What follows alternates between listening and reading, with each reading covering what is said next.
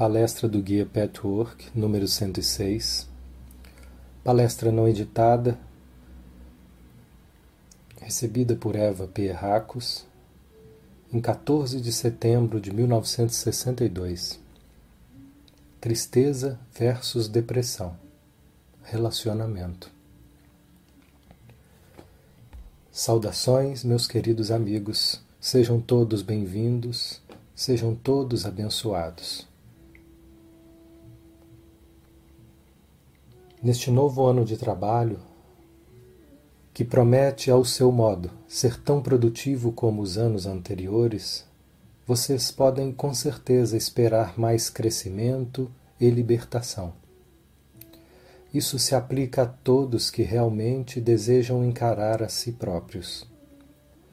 Houve muito progresso entre os meus amigos, mesmo entre aqueles que no momento não estão satisfeitos para muitos de vocês. O intervalo foi um período bem aproveitado. Mas entre vocês também há alguns que estão desanimados e que fazem essa pergunta: O que adianta se estou tão infeliz e confuso agora como antes? A esses quero lembrar duas coisas.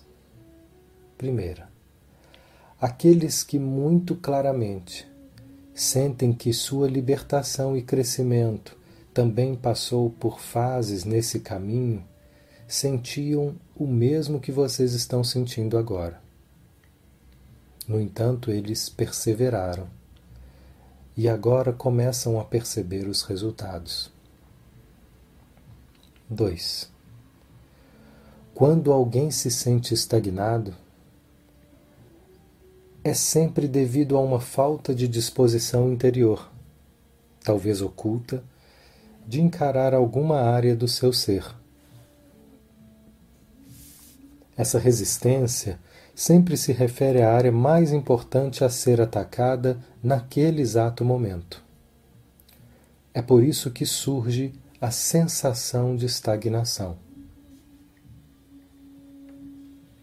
Portanto, Digo aos amigos que estão desanimados e estagnados para perguntarem a si mesmo com muita honestidade: Será que existe em mim uma muralha que impede o insight? Será que vocês, de alguma forma, em alguma medida, não estão se protegendo de alguma coisa, talvez por meio de justificação, autopiedade, desesperança ou racionalização superficial das circunstâncias exteriores? Façam um exame muito cuidadoso e vocês vão ver que é esse o motivo da estagnação. Quando admitirem isso, terão avançado muito rumo à libertação e ao crescimento. Nesse caminho é muito fácil confundir as ações superficiais e não perceber que é necessário que a vontade interior completa encare tudo que está no seu íntimo. A primeira possibilidade leva facilmente ao auto-engano. A fuga pode assumir muitas formas. Portanto, repito que sempre que há estagnação, desânimo, depressão em relação à validade do trabalho, em algum canto do seu ser vocês estão fugindo de si mesmos. Todos aqueles que, passo a passo, superaram essa resistência que é universal, sentem seu crescimento, sentem que se libertaram das algemas. Alguns de vocês presentes aqui essa noite talvez sintam um forte desejo de encontrar respostas para a vida em geral e para a sua vida em particular. Esperam, sem deixar de duvidar, que exista alguma resposta para a sua perplexidade. Para eles eu digo: não se apressem, mas mantenham-se abertos, e vocês vão ver que o caminho da autoconfrontação não é nem tão difícil nem tão fácil. As duas coisas, como vocês podem acreditar. No entanto, a realização é possível para todo ser humano. E também é a única resposta, a verdadeira chave da vida. Portanto, vamos todos continuar juntos nesse caminho no ano que se inicia e que promete ser abençoado em muitos aspectos. Assim, inevitavelmente vocês vão descobrir mais verdades e, portanto, mais paz. Essa noite eu gostaria de falar primeiramente sobre a diferença entre tristeza e depressão. Falei sobre isso anteriormente de modo um pouco superficial, tocando apenas vagamente na raiz dessas emoções. Mas eu acredito que nesse momento é importante obter uma compreensão mais completa da clara diferença entre essas duas emoções. Não é importante apenas para os novos amigos, mas também para todos os antigos. Quando o caso é flagrante, a diferença entre tristeza e depressão é muito nítida. E acredito que todos vocês vão se lembrar de ocasiões em que sentiram uma emoção ou a outra, sabendo como elas são diferentes. No entanto, muitas vezes a diferença não é tão visível, porque ambas existem simultaneamente, se misturam, se sobrepõem. A existência da tristeza pode fazer vocês acreditarem que a depressão está ausente, quer designem ou não essas duas emoções. Mas vocês podem acreditar que os seus sentimentos de tristeza e dor são puramente normais, saudáveis e que não contêm nenhum elemento negativo e destrutivo. É preciso mais insight e compreensão para descobrir a depressão improdutiva, que é a causa que está por trás, apesar da tristeza racional. Vamos primeiro definir a diferença. Quando há tristeza, vocês aceitam sem autopiedade que uma faceta dolorosa da vida está fora do seu poder de mudá-la.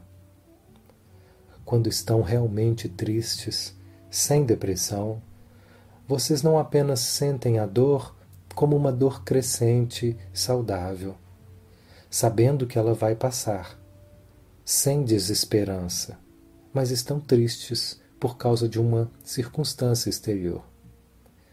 Não existe imposição de fora, ocultação, deslocamento de emoções. Quando há depressão, as circunstâncias exteriores podem ser as mesmas, porém os seus sentimentos de dor, numa medida considerável, se devem a razões que vão além da ocorrência externa. Embora não possam mudar a circunstância externa, vocês podem mudar alguma coisa em si mesmos, bastando para isso que enxerguem os motivos reais do seu sofrimento. Determinadas emoções que vocês não querem encarar, sejam mágoas, ressentimentos, inveja, erros praticados por vocês ou por outra pessoa vocês não têm força para mudar os seus sentimentos.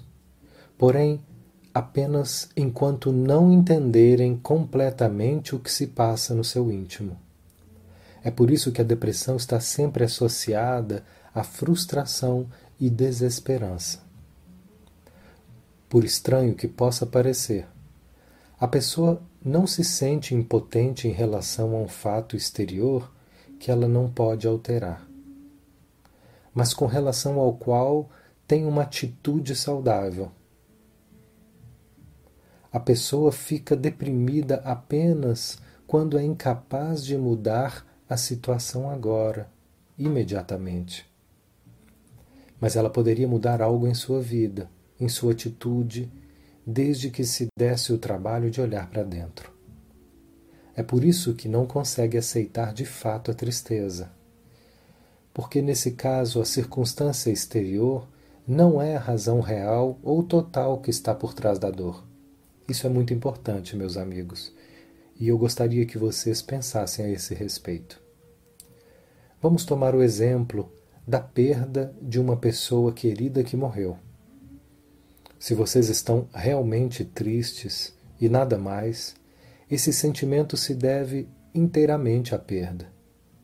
Nesse caso, trata-se de algo que não podem mudar. Vocês sabem disso e, apesar desse sofrimento, acabam aceitando. Sabem mesmo que vão aceitar, mesmo quando a dor ainda está no auge. Vocês sabem e acreditam, lá no fundo, que a vida vai continuar, que não vão ficar mais pobres por causa da privação, por mais autêntico que fosse o seu amor e afeto pela pessoa que partiu. Essa dor não vai deixar cicatrizes, porque toda emoção saudável, autêntica, não deslocada, direta, é uma experiência enriquecedora para a totalidade do seu ser. Quando vocês estão deprimidos, seja ou não em conjunto com a tristeza, devido à perda de um ser amado, existe em seu íntimo uma série de emoções confusas, ambíguas e também ambivalentes, das quais vocês não têm consciência. Elas provocam uma vaga perturbação que é atribuída à dor legítima da perda. Vocês deslocaram emoções e usaram um fato real e válido para encobrir algo que não querem aceitar e encarar. Esse algo pode ou não ter relação direta com a pessoa que partiu. Culpa, ressentimentos, seja o que for ou a perda simplesmente desencadeou um conflito interior não resolvido, que fermenta dentro de vocês. Isso não importa. Pode ser as duas coisas. Pode ser a sua identificação com aquela pessoa, e nesse caso vocês sentem o medo que tem da morte e da passagem da vida, do qual vocês não se permitem ter consciência, não podendo portanto, lidar com ele. Isso, por sua vez, provoca depressão. E a depressão, ao contrário da tristeza, é um sentimento muito asfixiante, frustrante, doentio. Vamos ver exatamente por que é doentio. Vocês sabem que a autopiedade, que é sempre um subproduto da depressão, é doentia por não ter fundamento. Sempre existe uma saída, se vocês quiserem enxergar. Quando há autopiedade, vocês não querem enxergar uma saída, mas preferem que o mundo que os rodeia mude, que concorde com vocês e que lhes levem em consideração. Mais que isso, a pessoa deprimida engana a si mesma sobre o verdadeiro motivo da sua infelicidade e se convence de um motivo legítimo. Usa esse motivo legítimo como um escudo para continuar a fugir de si mesma, reforçar a autopiedade e assim sutilmente acionar uma corrente para forçar o mundo. Além disso, a depressão é doentia porque vocês permanecem passivamente no status quo, aceitando facil, falsamente o que não precisa ser aceito, porque vocês poderiam mudar se encarassem a si mesmos, enquanto lutam contra aquilo que de fato não pode ser mudado. Tudo isso junto causa o caráter doentio da depressão. O exemplo da perda por morte é propositadamente um exemplo bem flagrante. É claro que há muitas ocasiões em que o homem fica deprimido por um motivo exterior menos válido, e às vezes sem nenhum motivo exterior. Simplesmente, fica sem saber porquê. Pode tentar encontrar desculpas e razões legítimas, mas no fundo de seu coração ele sabe muito bem que a explicação de seus sentimentos não é aquela que ele tenta arduamente se convencer que é. É muito importante, meus amigos, vocês se confrontarem com esse entendimento sempre que ficarem deprimidos. Quando acreditam que estão tristes por um bom motivo exterior, testem a sua emoção no sentido em que falei aqui. É realmente tristeza? A desesperança e a frustração estão ausentes? A autopiedade está ausente? Vocês se sentem suficientemente fortes e seguros para saber que a sua vida não pode ser prejudicada por circunstâncias exteriores a você, por mais dolorosa que seja a situação? Se não conseguirem dar uma resposta afirmativa a essas perguntas, será preciso uma introspecção saudável para descobrir as subcorrentes que atormentam e provocam a depressão. Somente então e nunca de outra maneira, vocês poderão se libertar para sempre da causa que vai reaparecer muitas e muitas vezes na sua vida até vocês provocarem a dissolução da causa, não expulsando sentimentos, mas sim, em primeiro lugar, olhando calmamente para eles com o intuito de entendê-los. A dissolução da causa da depressão não serve apenas à finalidade de os libertar de sentimentos muito desagradáveis, mas, acima de tudo, ela libera faculdades que vão funcionar a seu favor e não contra. Com depressão, a vida não pode ser a experiência dinâmica que de outra maneira poderia ser. Parece que a vida desliza sem que consiga aproveitá-la integralmente. Assim, a depressão gera a si própria. Como a depressão é o efeito de uma causa, essa mesma causa impede que vocês de fato vivam e se realizem. É por isso é que se sentem deprimidos.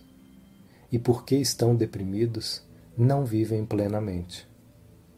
Tudo isso é muito importante porque as pessoas se esquecem facilmente de que esses sentimentos precisam ser considerados como o problema que realmente são. Vocês, ao contrário, tendem a considerá-los como algo que acontece e que acaba indo embora. Uma determinada depressão pode de fato ir embora depois de algum tempo mas se vocês não se protegeram contra a sua repetição, quando a vida a provoca de novo. E também não se protegeram contra os efeitos destrutivos da causa interior. Portanto, peço que considerem a depressão como um problema no trabalho de vocês. Toda aflição da psique prejudica a vida. E por isso, e isso porque impede que vocês se relacionem.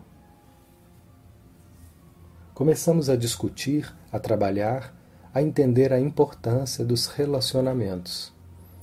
Vocês aprenderam que somente podem existir relacionamentos proveitosos na medida que a alma é saudável e livre mas precisamos entender em mais profundidade o que são relacionamento e o ato de relacionar-se. No passado, apenas tratamos desse tema superficialmente. Vida é relacionamento, meus amigos. O que é vida? É uma pergunta que muitos fazem. Muitas respostas podem ser dadas e todas podem ser verdadeiras. Mas acima de qualquer outra coisa, vida é relacionamento. Se vocês absolutamente não se relacionarem, vocês não vivem. A vida ou relacionamento é relativa. Relativa à sua atitude. Vocês podem relacionar-se positiva ou negativamente. Mas no momento em que vocês se relacionam, vocês vivem. É por isso que a pessoa que se relaciona negativamente vive mais do que aquela que se relaciona pouco. Não posso dizer que absolutamente não se relaciona, pois nesse caso ela não viveria. Os relacionamentos destrutivos levam a um clímax que, em muitas análises, eliminam a destrutividade. Enquanto o não relacionamento, mesmo sob o disfarce da falsa serenidade, ainda está mais baixo na escala. Vocês estão acostumados a associar a palavra relacionamento aos seres humanos à sua volta. Mas, na verdade, essa palavra se aplica a tudo mesmo a objetos inanimados, a conceitos, a ideias, às circunstâncias da vida, ao mundo, a vocês mesmos, aos seus pensamentos e atitudes. Na medida em que vocês se relacionam, nessa medida vocês não ficam frustrados e se sentem preenchidos. A escala de possibilidades de relacionamento é enorme. Vamos começar com a forma mais baixa da Terra, que é a mineral. Como o mineral não tem consciência, vocês podem acreditar que ele não se relaciona. Isso é falso. Como ele vive, ele se relaciona, mas seu grau de relação é limitado a seu grau de vida. Ou dizendo mais corretamente, como ele é incapaz de se relacionar mais ele é um mineral. O mineral se relaciona pelo fato de se deixar perceber e usar. Assim, eles se relacionam eh, de maneira totalmente passiva. Já a capacidade de relação do animal é mais dinâmica. Ele responde ativamente a outros animais, à natureza, aos seres humanos. A escala ou diferença da capacidade de relacionamento entre os seres humanos é muito mais ampla do que vocês nem por sombra imaginam nesse momento. Vamos começar com a mais baixa escala entre os humanos. Essa seria a pessoa totalmente insana, aquela que precisa viver em confinamento solitário ou o criminoso, e um não é tão diferente do outro assim. Ambos estão completamente retirados, vivem em isolamento exterior e interior.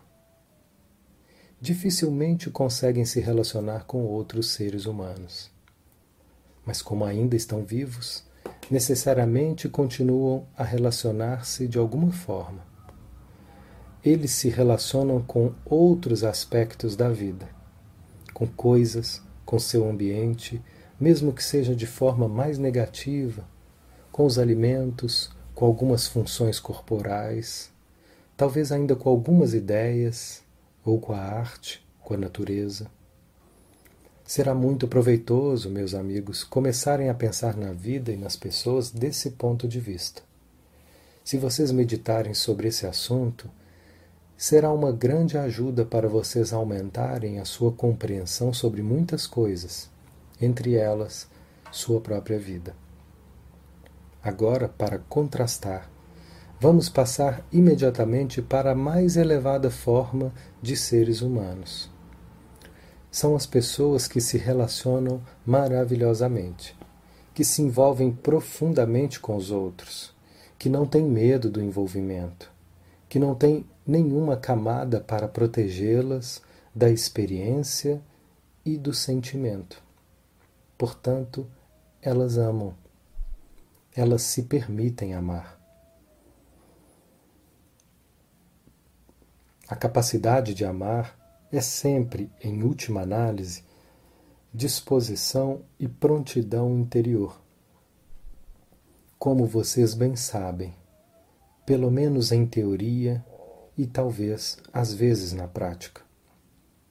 As pessoas pertencentes a essa categoria não amam apenas de maneira abstrata e genérica, mas amam de maneira pessoal e concreta, independentemente do risco pessoal.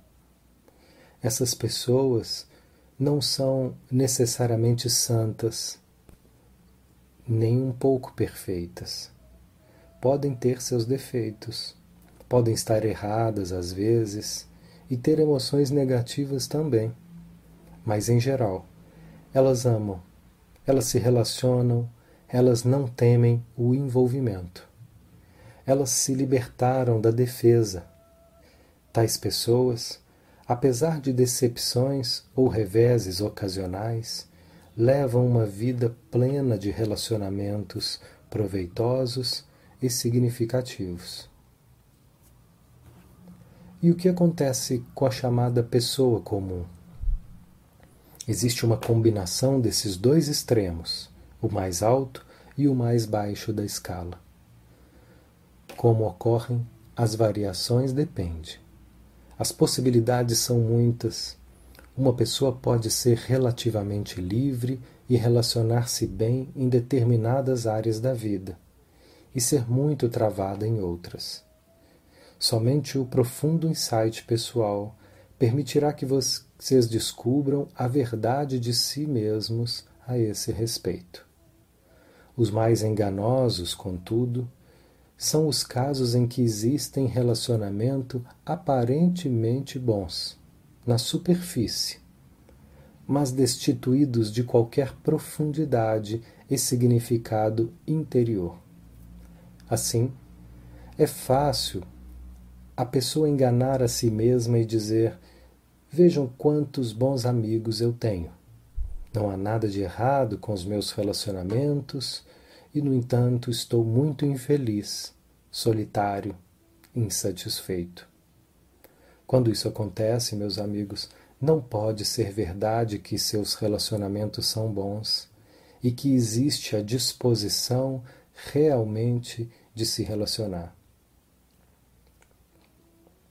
Pois ninguém pode se sentir solitário e infeliz se seus relacionamentos são significativos.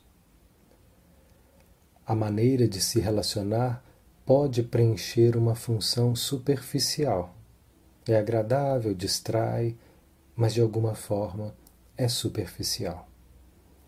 O verdadeiro eu jamais é revelado e, portanto, a pessoa fica insatisfeita. Assim, vocês também impedem os outros e não proporcionam o que eles buscam, quer eles saibam ou não. Isso se deve ao seu medo inconsciente de se expor, aos seus vários conflitos internos. Enquanto vocês não estiverem dispostos a re resolvê-los, não podem ter relacionamentos significativos e, portanto, vão ficar necessariamente insatisfeitos.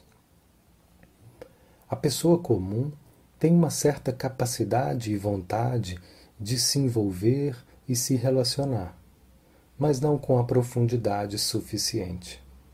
O drama da troca e comunicação mútuas ocorre num nível superficial.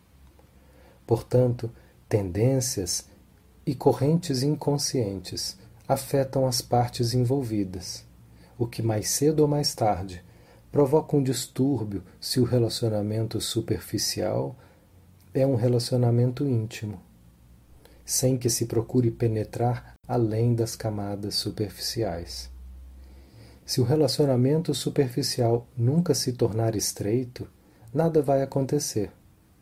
Mas nesse caso, a pessoa não pode se iludir achando que se trata de um vínculo verdadeiro. as tendências destrutivas inconscientes somente podem ser eliminadas se a pessoa encarar, as encarar e entender. Nesse caso, elas não vão prejudicar o relacionamento, porque automaticamente a troca e a comunicação mútuas ocorrem num nível mais profundo. Muitas vezes não fica claro o que constitui um relacionamento profundo e significativo. Às vezes, acredita-se que o critério seja a troca de ideias e filosofia. Outras vezes, a troca é o prazer sexual. Tudo isso pode de fato estar presente, mas ainda não se trata de uma comunicação muito profunda. O único critério é o grau de autenticidade das pessoas a ausência de disfarces e defesas, a disposição em sentir, envolver-se e expor-se, e tudo aquilo que de fato importa para elas. Quantas pessoas você conhece com essas com as quais você pode manifestar seus sofrimentos, necessidades, preocupações, anseios e desejos reais? muito poucas ou nenhuma. Também aqui, na medida em que vocês se permitem ter consciências desses sentimentos, nessa medida vocês vão encontrar um pequeno número de pessoas com as quais vocês podem falar e cuja vida vocês são capazes de entender efetivamente. Se vocês fugirem de si mesmos, como poderão estar dispostos a expor a outros aquilo que vocês mesmos não se atrevem a reconhecer. Assim, vocês vivem isolados e insatisfeitos. Assim temem a morte, porque deixam a vida passar na pseudo-segurança de confinamento solitário. É por essa razão que nos preocupamos muito nesse trabalho com o fato de vocês admitirem a verdade para si mesmos, pois somente assim vocês poderão ter relacionamentos reais, ao invés de pseudo-relacionamentos, e portanto levar uma vida mais significativa.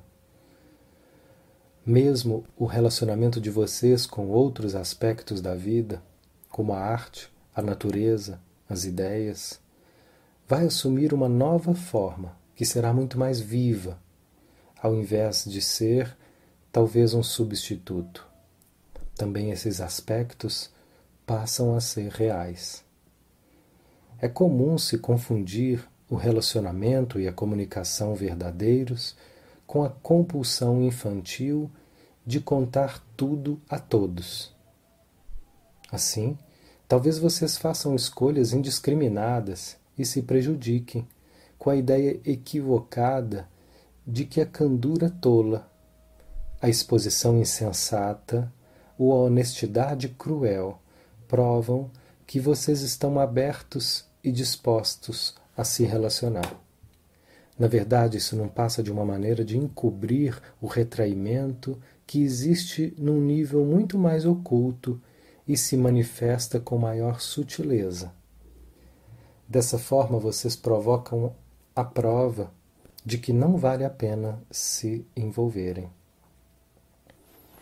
Quando existe o verdadeiro autoconhecimento e a consequente libertação da prisão em que vocês se colocaram, não existe nenhuma tensão na revelação de si mesmo nos relacionamentos. Intuitivamente, vocês passam a escolher as pessoas certas, as oportunidades certas e a maneira certa. Erros ocasionais de julgamento jamais esmagam vocês, nem os fazem se esconder de novo. Mas essa liberdade, esse processo natural de crescimento, acontece gradualmente apenas, e somente depois que vocês trilham esse caminho de autoconhecimento. Muitas vezes, a psiquiatria diagnostica as pessoas de acordo com a sua capacidade de se relacionarem, a profundidade de seu, seus relacionamentos e, portanto, se eles são significativos. Costuma-se dizer, e é verdade, que algumas das pessoas com distúrbios mais graves têm mais facilidade em receber ajuda do que aquelas que os distúrbios são menos evidentes. Isso se deve ao fato de que as do segundo tipo conseguem com mais facilidade iludir-se de que as coisas não estão assim tão más, e por isso continuam a se esconder da verdade interior. Esse subterfúgio é impossível no primeiro caso. As pessoas do segundo tipo chegam a um ponto em que precisam fazer a opção de encarar sem rodeios, sem auto-enganos, a sua vida interior. Caso contrário, podem ser vítimas de um grave colapso que adia o autoexame, mas de, de qualquer forma estão mais perto disso, o que talvez só se concretize na próxima vida, do que a pessoa menos neurótica que foge constantemente da questão. Enquanto vocês não quiserem ajudar e ser e serem ajudados, não quiserem ser humanos mediante a exposição de suas vulnerabilidades, não há como ajudá-los a resolver seus problemas. E também vocês não conseguem formar relacionamentos verdadeiros. Assim, sua vida fica sempre vazia, pelo menos em alguns aspectos importantes. Por enquanto, a maioria de vocês, meus amigos, nem mesmo tem ideia clara do que é relacionar-se ou amar de verdade. A preocupação de vocês ainda está centrada em si mesmos. Se vocês buscam o outro, não é de uma maneira natural e espontânea, mas sim artificial e compulsiva. Mas essa preocupação natural, essa cordialidade para com os outros virá se vocês persistirem no caminho que estamos trilhando. Já falamos em outras ocasiões dessa muralha que vocês têm em volta do coração. Mas vamos investigá-la melhor para entendê-la melhor. Isso é muito importante e necessário. Sem compreensão e consciência dessa parede em vocês, não poderão entender a sua solidão. Não poderão entender como afetam os outros. E muitas vezes não entendem nem mesmo como os outros realmente os afetam porque não se permitem sentir o efeito verdadeiro, por diversos motivos dos quais já falamos no passado. Vocês matizam as suas impressões e experiências reais, e elas deixam de corresponder à verdade. Portanto, vocês precisam adquirir uma consciência muito mais aguda das experiências que têm e de como os outros os afetam de verdade. O trabalho continuado nesse caminho, em sessões particulares, além do trabalho em grupo, é da maior importância. Vai ajudar muito no sentido do autoconhecimento, do entendimento dos seus relacionamentos e na vida. Vamos passar agora às perguntas. Pergunta: o que você tem a dizer do relacionamento que muda. E também sobre a procura de variedade e mudança. Se um relacionamento muda e se uma pessoa deseja relacionamentos variados, é isso uma manifestação de relação saudável? Resposta. Essa é uma daquelas perguntas que não podem ser respondidas com um sim ou um não. Tanto o relacionamento que muda, como o desejo de variedade, pode indicar motivações saudáveis ou doentias. Muitas vezes é uma combinação das duas coisas, mas por haver, mas pode haver predomínio de algum dos lados. No entanto, é preciso ter cuidado com o excesso de simplificação. O fato de um relacionamento mudar para pior não indica necessariamente uma recaída ou estagnação. Pode ser uma reação necessária, temporária, a uma submissão doentia, a um desejo exagerado de afeto ou de alguma outra compulsão neurótica unilateral. Antes de poder haver um relacionamento saudável entre duas pessoas que estão ligadas por uma série de distorção das duas partes, essa tempestade temporária exterior ou interior pode exercer a mesma função de equilíbrio que uma tempestade elétrica ou um terremoto exercem na natureza. O fato desse relacionamento poder ou não se tornar predominantemente livre e saudável depende das duas pessoas envolvidas. Da mesma forma, um relacionamento aparentemente tranquilo, aparentemente desprovido de atrito, não é necessariamente uma indicação de sua saúde e significado. O exame de perto dos vínculos e de seu significado é a única resposta. Nunca se pode generalizar. Se duas pessoas crescem juntas em qualquer tipo de relacionamento, uma relação de parceria, de amor, de amizade, seja do que for, elas precisam passar por diversas fases. Se adquirem conhecimento suficientemente sobre si mesmas e não apenas uma sobre a outra, o relacionamento terá raízes mais firmes e será mais frutífero. No que diz respeito à busca de variedade, isso também depende da verdadeira motivação. Se a variedade for um objetivo, buscando apressadamente, compulsivamente, sobretudo por causa de medo, cobiça, vontade de ter, pela incapacidade de se relacionar de verdade com qualquer pessoa dada, e, portanto, passar a complementar essa falta com um grande número de relações superficiais, se a busca constante dos outros é uma proteção para não se tornar dependente e não ser abandonado pelos poucos, então nem é preciso dizer que é uma indicação de tendências doentias. Mas se a variedade é objetivada devido à riqueza dos diferentes seres humanos e do relacionamento com elas, com o espírito livre, e não para usar umas contra as outras, então essa atitude é saudável.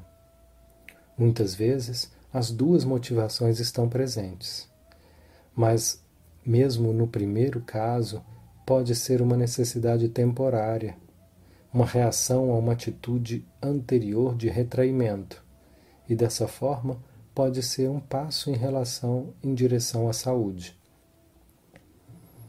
acontece muitas vezes de uma manifestação negativa ser uma indicação positiva transitória.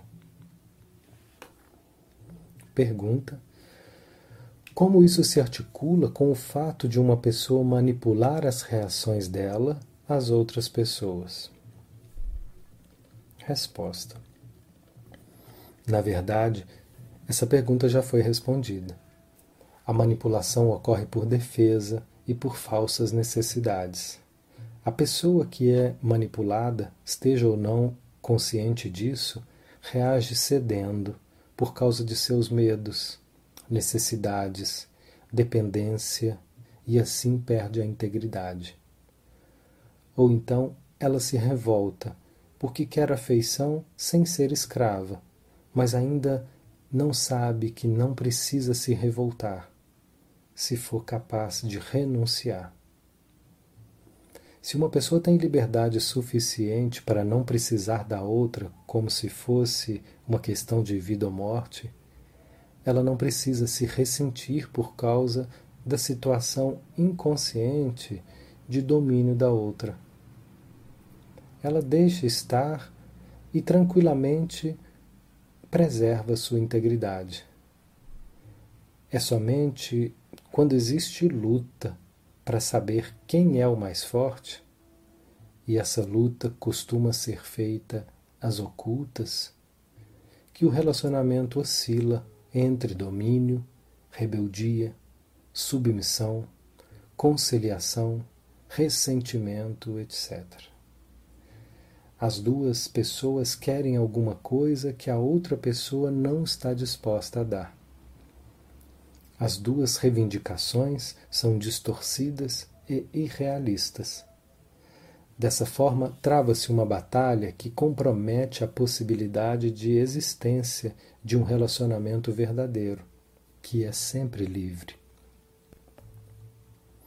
Pergunta: Se dois seres humanos querem se relacionar, mas ambos por diversos motivos manipulam, ou um deles manipula, onde entra o elemento de amor real? Esse elemento elimina ou atenua a manipulação? Resposta: Na medida em que uma pessoa sente necessidade de manipular, como medida protetora inconsciente, nessa medida não pode existir amor verdadeiro. Esses dois elementos se excluem reciprocamente. A pseudo-necessidade de manipulação, se você examinar de perto, deriva do medo egocêntrico e do excesso de cautela de deixar correr, de sentir, de ser. Portanto, ela impede o amor, mesmo que, em alguma medida, também exista amor verdadeiro prejudicado, porém, pelo aspecto em questão. Se o amor verdadeiro for maior que a distorção, ele não vai eliminar a distorção, mas o peso será maior. E, portanto, o relacionamento será menos problemático.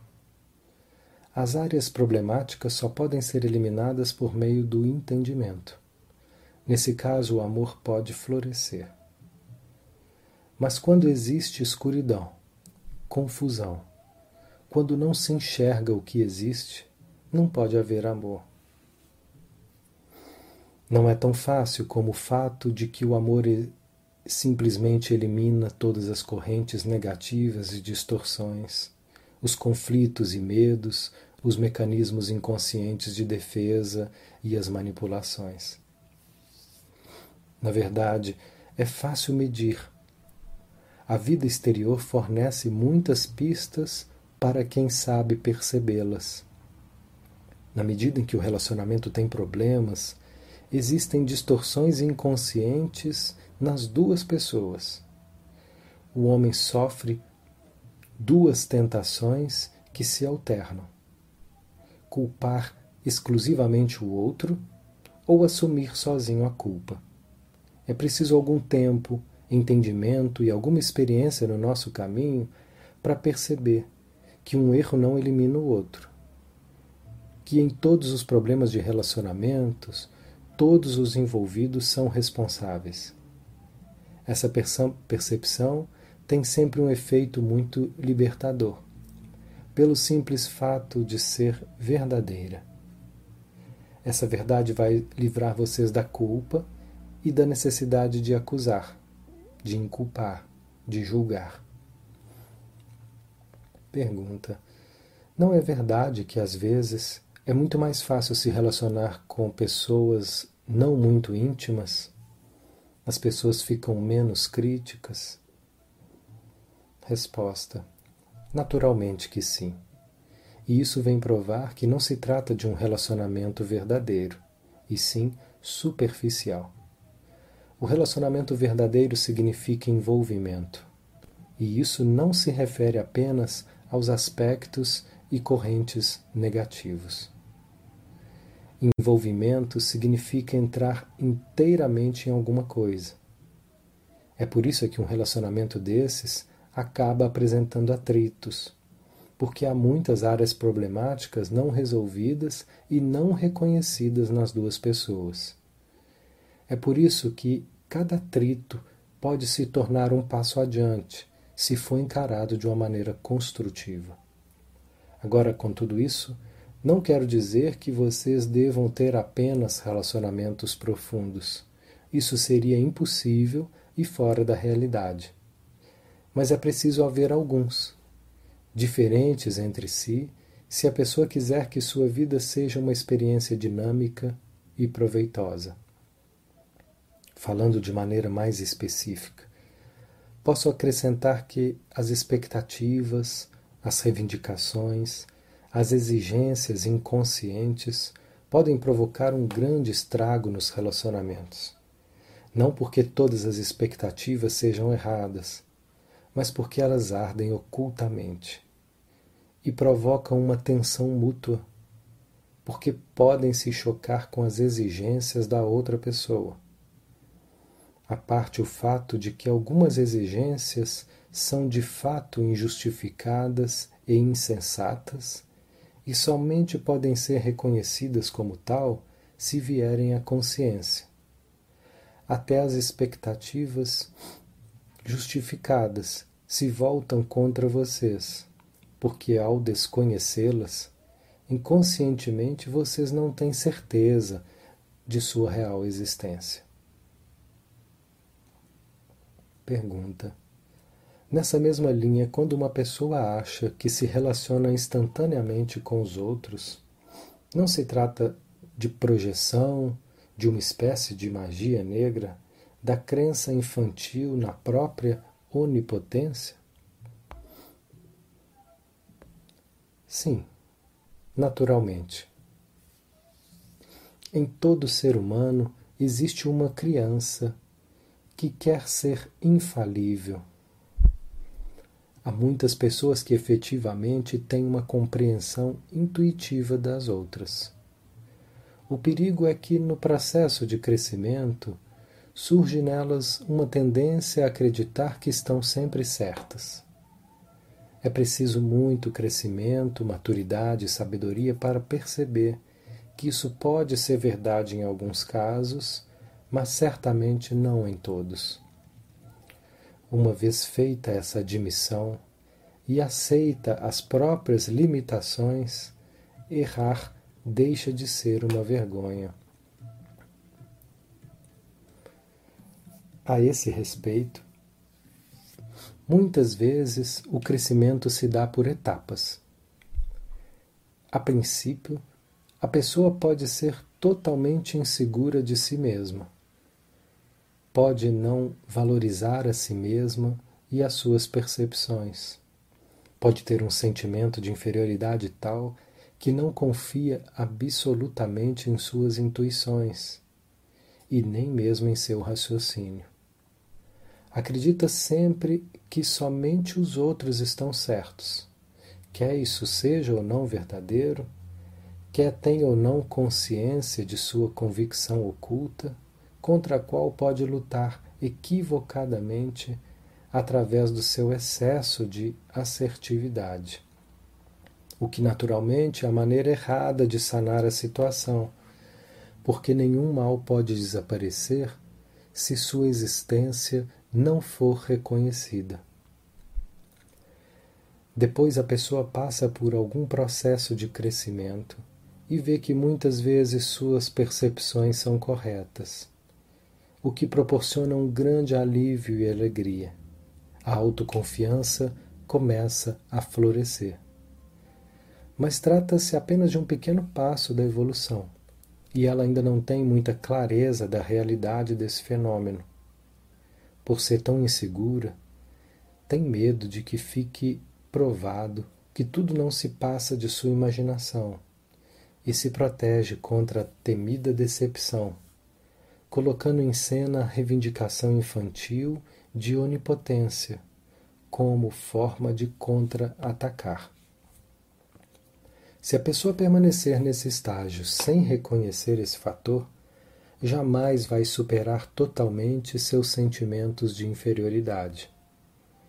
Mas se fizer esse reconhecimento, vai aprender que não é desprovida de valor por não estar sempre certa vai deixar de ter medo do erro e, portanto, iniciar um relacionamento mais realista consigo mesma. Todo o crescimento e aprendizagem passam por curvas e ciclos. Se o ciclo é interrompido, o crescimento é interrompido e acaba voltando à situação antiga, da qual a pessoa fez as primeiras tentativas de sair. A melhora temporária não é levada até o fim. A pessoa fica cega pelo sucesso atual, mas ainda não tem segurança suficiente para não temer a ilusão da experiência. Portanto, nada ainda foi resolvido de fato. A psique imatura sempre oscila entre a subestimativa e superestimativa. Nenhuma das duas hipóteses é verdadeira. É somente se prosseguir na curva que a pessoa chegará a adquirir a verdadeira perspectiva, quando naturalmente adquirirá a autoconfiança. Se essa conclusão errada e tão frequente, se eu admitir que não estou sempre certo, vou voltar à minha situação de inferioridade. Se essa conclusão for reconhecida, então está tudo bem e o medo de errar vai desaparecer. A pessoa vai perceber que quanto mais permitir o fato de não precisar estar sempre certa, mais a sua intuição vai aumentar. A confiança em seu discernimento vai aumentar mas de alguma forma ele nunca estará sempre exato. É fundamental, nessa etapa da curva, ter consciência do medo que proíbe admitir o erro, por causa de uma crença infundada de que o crescimento vivenciado foi ilusório. Quero encerrar com bênçãos muito especiais para cada um de vocês. Para todos os que lerem essas palavras, para todos que entram nesse trabalho agora, que já estão nele ou que vão entrar no futuro. Abençoo todo esse ano de trabalho e deixo com vocês o meu amor, a minha simpatia para todos com a promessa de muita ajuda que pode vir para vocês na medida que reconhecerem a resistência ao autoexame. Na medida em que vocês estiverem dispostos a admitir a racionalização que afasta vocês da verdade e da realidade interior, que impedem o seu crescimento para levarem uma vida plena e significativa. Que essa bênção destinada a vocês os envolva e ajude a todos, estejam onde estiverem.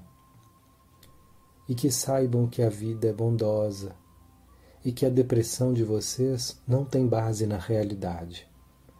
Que o fluxo da vida é contínuo e que apenas na visão limitada de vocês existe razão para temer.